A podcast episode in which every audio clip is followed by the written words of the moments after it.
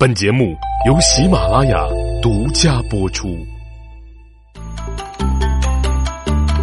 手把青秧插野田，低头便见水中天。六根清净方为道，退步原来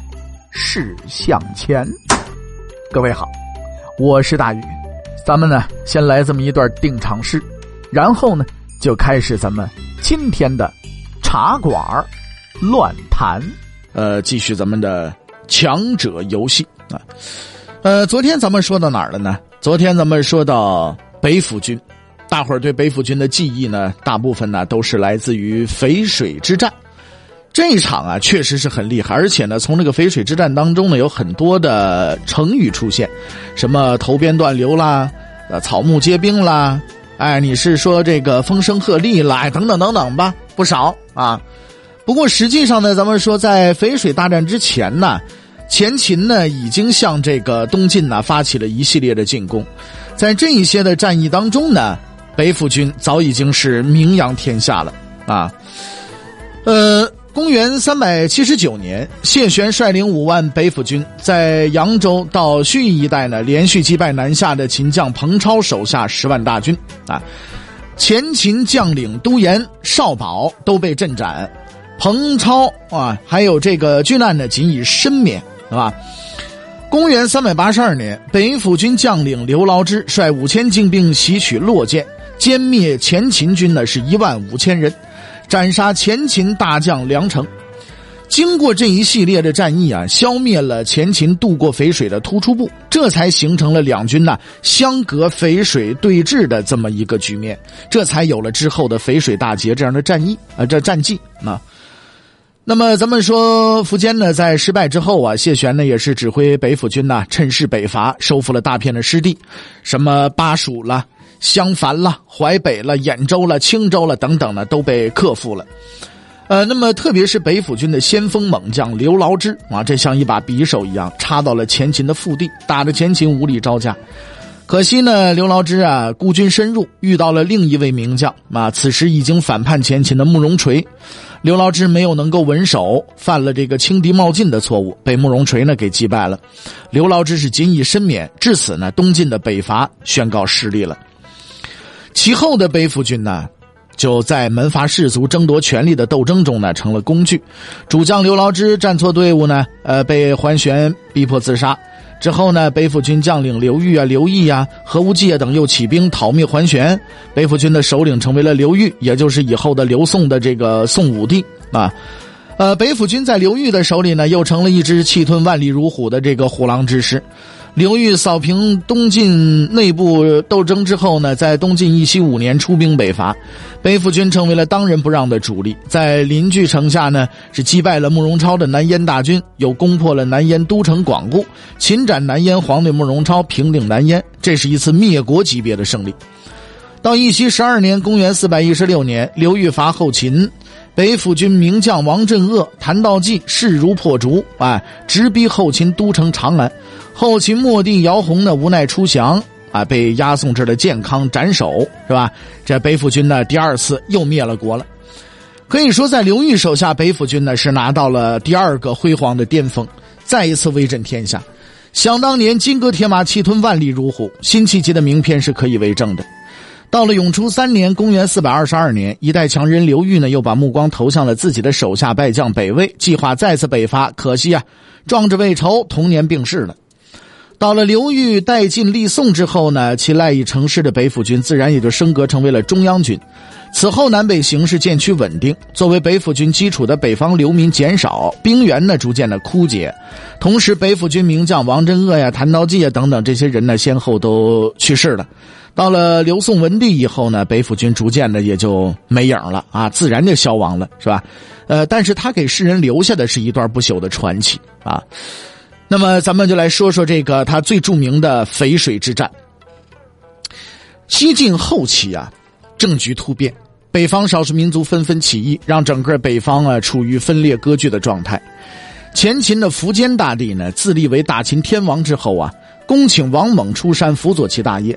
在王猛的帮助之下，前秦是打荆州平羌乱，征钱粮，平前秦宗室内乱，灭前燕，一统北方。在统一北方的同时呢，这个王猛还辅着着苻坚呢，呃，重视农业生产，加大对军队的整顿，使得国家有了国富兵强的新局面。国力强大了，苻坚就有了一统天下的想法了。尽管说王猛在临死前告诫苻坚说：“千万别南下，哎，同时警惕啊这个什么鲜卑啦、西羌啦这个贵族。”然而苻坚呢却一意孤行，决心要攻打东晋。到公元三百八十三年的时候啊，苻坚呢是不顾群臣的阻拦，率领八十七万之众，号称百万大军南下攻晋呢。那么东晋谢安呢总揽朝政之后啊。呃，敏锐的意识到前秦和东晋呢必然会有这么一战，于是呢就积极的在当时啊谢桓两大家族之间斡旋，那呃保持两家的平衡和平静，为战前呢做准备。所以啊，这个要想对外作战呢，这个后方一定得稳定啊，千万自己的盘子不能乱了。在得知前秦及八十七万大军南下的时候呢，谢安在朝堂大力主战，并且积极的调兵遣将，依靠长江天险呢对前秦大军呢进行阻碍。那么，在公元三百八十三年，苻坚颁布诏令，从全国抽丁入伍，备战南征。民间百姓每十名男子之间抽一人入伍，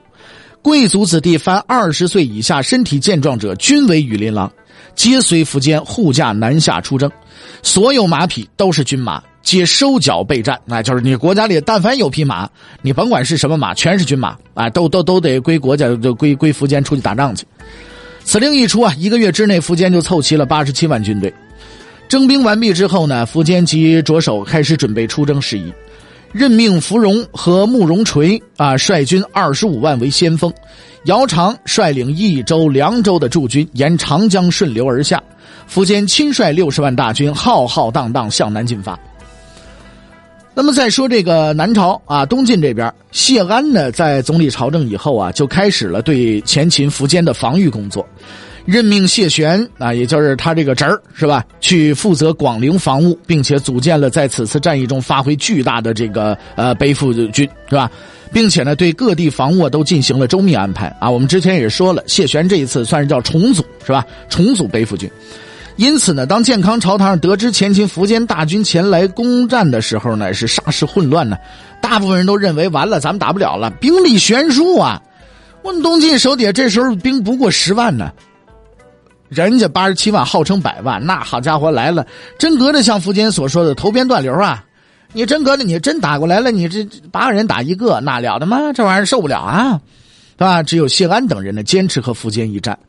谢安在获取战时军事指挥权以后啊，对整个防务安排又进行了重新整理，任命谢石为大都督，谢玄为前锋都督，率军八万在江北阻击敌军，派胡斌率领五千水师在寿阳阻拦敌军水师。那么洛涧之战呢，揭开了淝水之战的序章，为淝水之战东晋的胜利打下了前秦呃前期的基础。公元三百八十三年的冬十月，芙蓉呢率领前秦主力一举攻克了寿阳。尚未到达寿阳的东晋守将胡斌一听说怎么着寿阳失守了，得了，风紧，扯货，赶紧跑。最终就被前秦大军二十五万人包围在了夹石，并且差魏将军梁成啊带军布防洛涧一带，以组织呢这个谢玄等人对胡斌的救援。胡斌被围困以后呢，曾经派人向谢玄呢报信求粮，可不幸的是呢，报信的人啊，这个被前秦的军队呢给抓获了。得知呢，胡斌这已经断粮了，好家伙，苻坚呢就开始进行分析了。在分析过程当中啊，苻坚有些想当然，所以就导致其做出了一个不太明智的决定，就是率军合围晋军，并且派东晋降将朱旭对东晋守将谢玄、谢衍进行劝降。